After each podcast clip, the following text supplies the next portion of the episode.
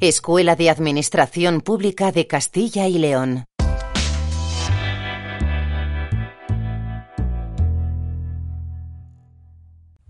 Hola, buenos días a, todo el personal de la Junta de Castilla y León que nos acompaña hoy. Gracias por haberos apuntado a esta jornada y por mostrar el interés por lo que es el liderazgo y la formación en, igualdad. Gracias, por, eh, consejero, por tus palabras y, Paco, porque si estoy aquí hoy es primero porque me siento muy cómoda trabajando con, con mis superiores y con mi, y con mi equipo. Eh, al final creo que un líder no tiene subordinados, sino que tiene compañeros y, trabaja con gente con la que se coordina.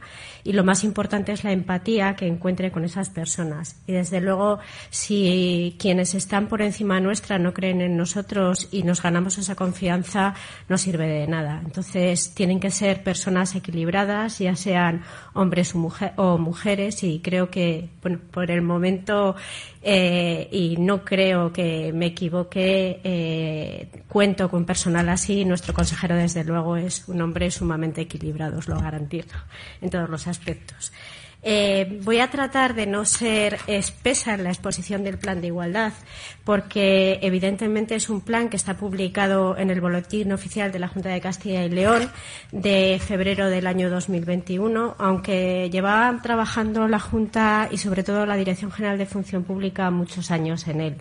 Como ha dicho el consejero y como ha dicho Paco, la coordinadora y el impulso desde el punto de vista de la gestión administrativa ha sido siempre Sonia Bustos, una gran mujer detrás y delante de un gran plan, pero también ha habido un equipo humano importantísimo eh, que nos ha dado diferentes versiones y visiones sobre lo que debe ser la igualdad en el empleo público.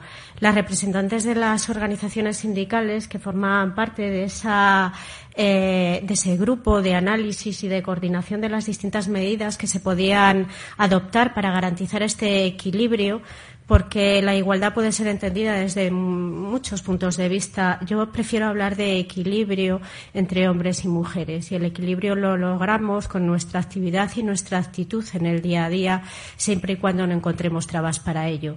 Y han sido ellas, estas representantes de las organizaciones sindicales, a las que eh, siempre estaré agradecida, a las que han puesto su distinta, diferente y valiosa visión sobre lo que en distintos ámbitos de la administración pública se puede ver o las tramas que podemos encontrar a la hora de tratar de garantizar ese equilibrio entre hombres y mujeres en la prestación del servicio público. Por lo tanto, creo que a ellas debemos de estar siempre agradecidas, no solo en este primer plan, sino en aquellos venideros, porque nos han dado la visión de sanidad, de educación, de servicios sociales, como no de fomento y medio ambiente, de industria, de tantas áreas en las que las mujeres han venido destacando en equilibrio con los hombres aunque quizás no hayan sido tan visibles como los hombres, pues por cuestión eh, no de trabas en sí, sino de nuestra propia manera de ser o nuestra forma de ver eh, la conciliación, eh, las garantías para mantener una familia o nuestra propia autorresponsabilidad en el desempeño de nuestras funciones. Sin embargo, como responsables, en este caso de la Administración Pública, nos debemos a que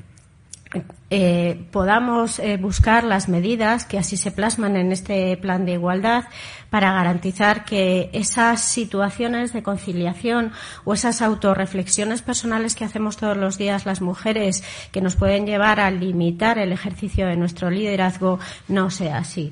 Como responsables de la administración pública debemos de dar un impulso a las mujeres para que no encuentren un problema en lo que es su desarrollo profesional y liderazgo con esa conciliación y esa garantía y el respeto eh, que tenemos todas a nuestras familias y esa autorresponsabilidad que nos exigimos todas en nuestro día a día personal. El plan de igualdad, como os he dicho, lo podemos ver colgado en la Junta de Castilla y León. Tiene varios ejes que se centran en distintas áreas de conocimiento, como pueden ser la conciliación, como pueden ser la igualdad en, eh, en las condiciones de trabajo, en el acceso al empleo, en la salud laboral, en el aspecto retributivo. Sin embargo, casi más que leer, porque eh, es más leer en profundidad el plan, os voy a tratar de hacer una reflexión del por qué el plan de igualdad y por qué hemos llegado a él. Los planes de igualdad, desde un punto de vista general, no solo en la administración pública, son necesarios y son necesarios y los hemos conseguido a lo largo de la historia porque siempre hemos tenido una serie de desequilibrios en distintos aspectos de la sociedad que nos han llevado a luchar a las mujeres y a muchos hombres también a lo largo de la historia para que todos seamos protagonistas del desarrollo económico y social en muchísimos ámbitos. Sin embargo, gracias al impulso de grandes mujeres y de grandes hombres, hemos podido avanzar en conseguir ese equilibrio. Pero claro, es cierto que si muchas veces no lo dejamos plasmado en normas, en leyes, en reglamentos, en planes, en sistemas que desde un punto de vista escrito se puedan exigir jurídicamente, la defensa de esos derechos se hace muy compleja cuando nos encontramos con colectivos que tienen una inmadurez en sus ideas. Los planes de igualdad son necesarios para solventar no solo las trabas de gestión normativas o administrativas, son necesarios también para cambiar la mentalidad que hombres y mujeres tenemos en el desarrollo profesional y personal. Y os voy a contar un ejemplo que ayer una compañera nuestra nos contaba a Paco y a mí, a la cual quiero mucho y es una gran profesional. Y es curioso, porque yo la preguntaba a ella que si a lo largo de su vida profesional había encontrado alguna traba a la hora de ejercer cargos de responsabilidad. Y ella se quedó pensando y dijo, no, y luego dijo, ah, sí, es tan buena que es que no se acuerda de lo malo. Eh, es una mujer con una mentalidad positiva. Debemos ir olvidando las trabas sin dejarlas de lado para garantizar que nadie se vea afectado.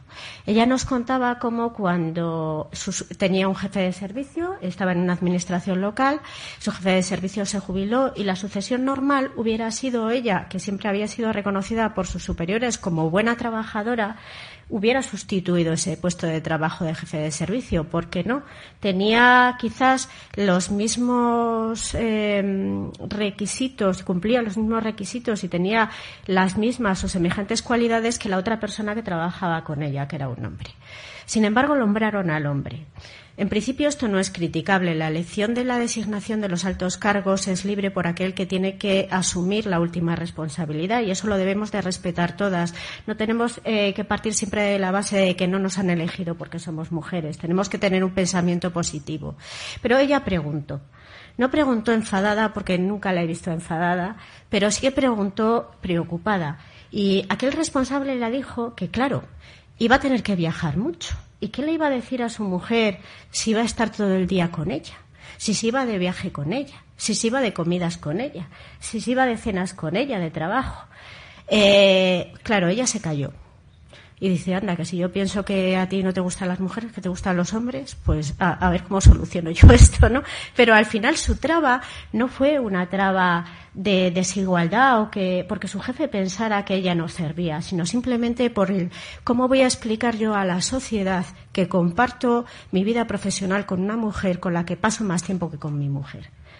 Eh, bueno, pues por eso quizás sea necesario uno de los aspectos, trabajar mucho uno de los aspectos y que se traten de trabajar en este plan de igualdad, así como en todos los planes de igualdad que en las administraciones públicas se tienen que desarrollar, así como en las empresas privadas. No sea solo la formación ni tratar de frenar los desequilibrios de poderes, sino el aspecto y el aspecto retributivo, sino esa mentalidad. Y nosotras también somos corresponsables en el cambio de esa mentalidad. Si yo que estoy casada y tengo dos hijos al caso contrario que el consejero que tiene dos hijas, yo tengo dos hijos y les veo muy nobles y tengo tres hermanos, somos cuatro. Yo soy la única hija y jamás he encontrado trabas porque en mi casa existía un matriarcado, vivíamos solo con mi madre, entonces siempre ha existido ese equilibrio. Nunca lo he visto como algo anormal el poder participar y actuar en la vida social o profesional igual que mis hermanos, porque en casa me lo han brindado, porque mi madre se encargó de esto. Nosotros somos responsables en la vida profesional en la administración pública, también de conseguir que esas reflexiones que en su día le pasó a esta amiga y compañera no pasen nunca. Eh, de eso se trata el plan de igualdad, no solo ya de formación en cuanto a las condiciones de trabajo, que son muy importantes, y tenemos un debe en darle una vuelta a la normativa de empleo público para garantizar que estos eh, desequilibrios no se produzcan, aunque la Administración pública siempre ha desarrollado sus funciones con una mentalidad de equilibrio. Pero sí, por ejemplo, el eje de aplicación transversal de la perspectiva de género, que es uno de los, es el primero de los ejes, sea importante incidir en esos aspectos la obligación a nivel mundial y a nivel social de los planes de igualdad, como nos ha dicho el consejero, viene determinada por las leyes. No solo las empresas públicas, también las empresas privadas eh, están obligadas a ese desarrollo. Quizás los desequilibrios eh, más perceptibles los hayamos podido ver en las empresas privadas. Sin embargo, el desequilibrio imperceptible, porque aparentemente existe un equilibrio normativo, está en la administración pública. Y de ahí que hayamos empezado estas jornadas formativas presenciales con el tema del liderazgo. El liderazgo es innato a una persona.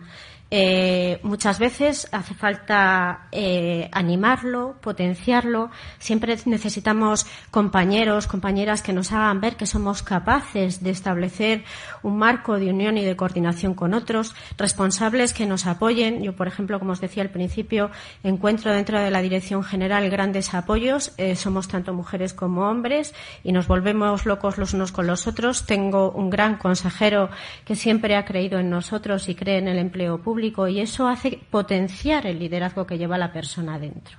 Nosotros solos, de por sí, o nosotras solas, de por sí podemos tener ese liderazgo. Hay muchas mujeres luchadoras a las que no les hace ningún impulso, falta ningún impulso. Este plan de igualdad, con todos sus ejes, aquellas que ya de por sí tienen esa fuerza interior y que lucharán hasta el final por conseguir estas igualdades, eh, estas que se desaparezcan estos desequilibrios en cuanto a la perspectiva de prevención de riesgos laborales, que marca otro de los ejes del plan, al exceso del empleo público o, u otras medidas, eso para ellas es fácil.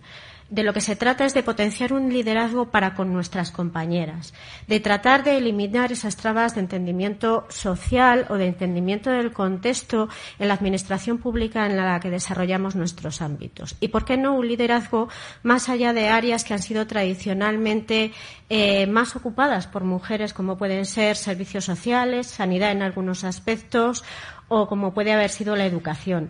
El liderazgo en áreas como fomento, medio ambiente, industria, eh, lo podemos ver y de hecho tenemos una cantera universitaria de formación profesional muy importante en Castilla y León. Son ellas las que tienen que llegar a conseguir este liderazgo en el ámbito de la administración pública. De eso trata este plan que con el apoyo tanto de la parte interna de la Administración como de las eh, representantes de las organizaciones sindicales buscamos. Buscamos esos equilibrios que en puridad no se tendrían que producir en el ámbito de la Administración pública y, sin embargo, se producen porque nos lo tenemos que creer tenemos que apostar por las mujeres que participan en la administración pública. Y todos estos anexos que tengo aquí, que vosotras podéis leer, creo que eh, hacer una exposición del plan, eh, podemos dar un curso monográfico sobre él, pero hoy, con este tiempo, creo que os invito a leerlo, a leer sus principios de actuación, a leer algo que es muy importante y que yo he releído en varias ocasiones, que es un anexo, que es el glosario de términos sobre igualdad. Esto es como antes de leer un libro o antes de leerte El Quijote o algún libro intenso, por ejemplo, Guerra y Paz. Es fundamental leerte las 25 primeras páginas donde te explican los nombres de cada uno, porque si no, no te enteras de nada y aún así vuelves. Bueno, pues no perdamos de vista este glosario de términos normativos para entender lo que hemos querido hacer con este plan. Eh, mirad, yo cuando fui, entre otras labores, jefa de la unidad de víctimas de violencia de género, participé en los planes de formación en colaboración tanto con la Policía Nacional como con la Guardia Civil. El ámbito donde exponía eh, mi parte de la formación contra la lucha de violencia de género era muy variado. No era igual exponer un plan eh, o una formación en el ámbito de la ciudad con la Policía Nacional, donde el contexto socioeconómico cambia, que en el ámbito provincial, donde en función de en qué municipio eh, trabajara y los años de los niños y de las niñas con con las que trabajaba era distinto. A los niños mayores, evidentemente, a los chicos mayores trataba de eh, entrar siempre en el tema o en la cuestión de, lucha contra la violencia de género, pero con los niños pequeños empezaba de otra manera. Empezaba haciéndoles reflexiones sobre ese equilibrio, donde aparentemente existe una igualdad y no la hay. Y les sacaba a ellos exposiciones de la vida cotidiana de donde podíamos ver dónde existían esos desequilibrios y que era mejor hablar con la persona mandarle un mensaje. Todas esas acciones son las que nos mueven a aprender dónde están las eh, desigualdades. Yo os invito a que en el ámbito de la administración pública puedan surgir debates dentro de vuestras direcciones generales, servicios territoriales, donde tengáis un rato de charla en el café o un impasse en una reunión como tenemos nosotros, que además de hablar de trabajo, luego surgen eh, situaciones de la vida diaria que son importantes también para conocer el contexto y veáis dónde están esas trabas al liderazgo, dónde las encontráis. Si yo ayer eh, no le llego a preguntar a esta compañera mía y hubiera estado Paco conmigo, quizás no hubiera sabido nunca qué trabas hubiera encontrado ella en la administración pública para ser el eh, líder. Y ella lo lleva adentro. Entonces, os invito a ello. Más allá de cumplir con el plan de igualdad que ha aprobado la Junta de Castilla y León, que es necesario cumplirlo porque es una responsabilidad de todas y de todos los responsables de las consejerías, más allá de todo ello, el trasfondo de esto, nunca podremos ejecutarlo bien si no detectáis en cada una de vuestras áreas administrativas dónde efectivamente encontráis los límites para ser líderes. Si el límite muchas veces lo llevamos nosotras mismas y yo como madre en su día renuncié a una jefatura de servicio porque era consciente de que tenía que volver a mi casa a Palencia y tenía que cuidar a mis hijos porque yo lo elegí en aquel momento. Y en ningún momento encontré trabas por mis superiores, al contrario, me dieron todas las facilidades para poderme quedar. Y de hecho luego volví, me saqué la leche en el despacho del inspector general de servicios que en paz descanse, que le quería mucho y pude avanzar, pero yo tuve mucha suerte. Quizás no en todos los ámbitos eh, la tengamos. De ahí este plan. Perspectiva de género en muchas zonas, en muchos ámbitos de la Administración, en salud laboral, en normas de retribuciones, en gestión, en formación, en todo tipo de ámbitos. Pero lo más importante es que para que vosotras podáis llegar a ser líderes con vuestros compañeros y os entiendan y nos entendamos a nosotras mismas, trabajar todos los días esa reflexión. ¿Por qué yo no llego a ser líder? ¿No quiero ser líder o no me dejan ser líder? ¿Y qué tengo que hacer para con mis compañeras también? ¿Y qué de estas acciones y de estas medidas puedo apostar? Y luego el plan es sí, permíteme, director, que me haya saltado lo que es la estructura del plan, pero creo que una reflexión es más importante que porque la lectura yo os invito a leerlo, como os digo, es fruto de, un análisis y de muchos años de trabajo y de estudio en el ámbito de la Administración Pública en Igualdad. Eh, os invito a leerlo, pero también os invito a reflexionar. Os pido que lo ejecutéis, pero no ya porque lo hayamos aprobado en el ámbito de la Consejería de Presidencia y se lo hayamos presentado a la Junta de Castilla y León, sino porque es algo que nos hará iguales y que conseguirá ese equilibrio en la Administración Pública en la que aparentemente existe existe igualdad, pero socialmente existen todavía desequilibrios que entre todos podremos conseguir anular. Así que eh, os invito a continuar con las jornadas. Seguro que la ponencia de ahora es muy interesante y la mesa redonda con aquellas mujeres que en el ámbito de la administración pública han conseguido llegar a ese liderazgo. Creo que va a ser muy interesante porque está formado por mujeres a las cuales a la mayoría conozco, sé cómo han llegado o entiendo cómo han llegado, conozco con ellas eh, y trabajo con ellas en el día a día y estoy muy orgullosa tanto de mis compañeras como de mis compañeros y superiores. Así que mucho ánimo. Gracias.